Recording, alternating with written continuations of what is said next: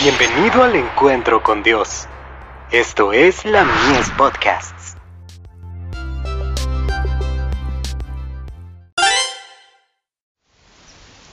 Cada día con Dios. Fábulas por arte compuestas. Y él dijo, hasta 2300 tardes y mañanas, luego el santuario será purificado. Daniel 8, verso 14. En el futuro tendremos que ejercer gran vigilancia. No debiera haber insensatez espiritual entre el pueblo de Dios. Los malos espíritus están trabajando activamente para tratar de dominar las mentes de los seres humanos. Los hombres se están uniendo en gavillas, listos para que los consuma el fuego de los últimos días. Los que no acepten a Cristo en su justicia, aceptarán los sofismas que están invadiendo el mundo. Los cristianos deben ser sobrios y velar, para resistir firmemente a su adversario el diablo, que anda alrededor como león rugiente buscando a quien devorar. Los hombres harán milagros bajo la influencia de los malos espíritus. Enfermarán a la gente mediante sus encantamientos, y después la inducirán a creer que los enfermos fueron sanados en forma milagrosa. Satanás ha hecho esto vez tras vez. Dios será el santuario de su pueblo, si obedece su palabra y cree en las sencillas verdades evangélicas que Cristo proclamó cuando estuvo en este mundo, y las proclaman a su vez. Ahora necesitamos orar como nunca antes.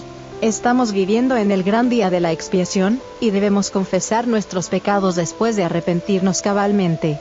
Debemos ejercer todas nuestras capacidades para librarnos de los hombres impíos e irrazonables. Satanás desciende como un hermoso ángel, y presenta encantadoras escenas delante de los ojos de los que han pervertido sus caminos en presencia del Señor, y que no pueden ver lo que son ni saben lo que necesitan. El enemigo ha descendido con gran poder, con todo engaño de iniquidad en los que perecen.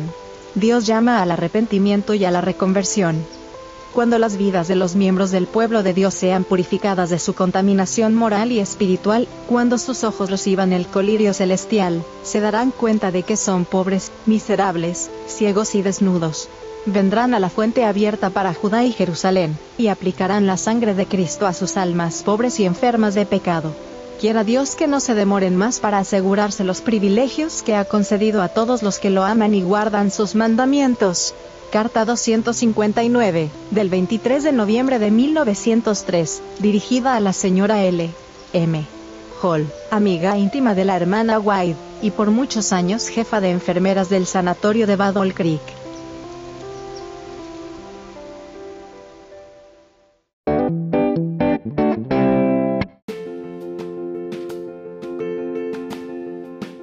Visítanos en www.ministeriolamies.org para más contenido. Dios te bendiga.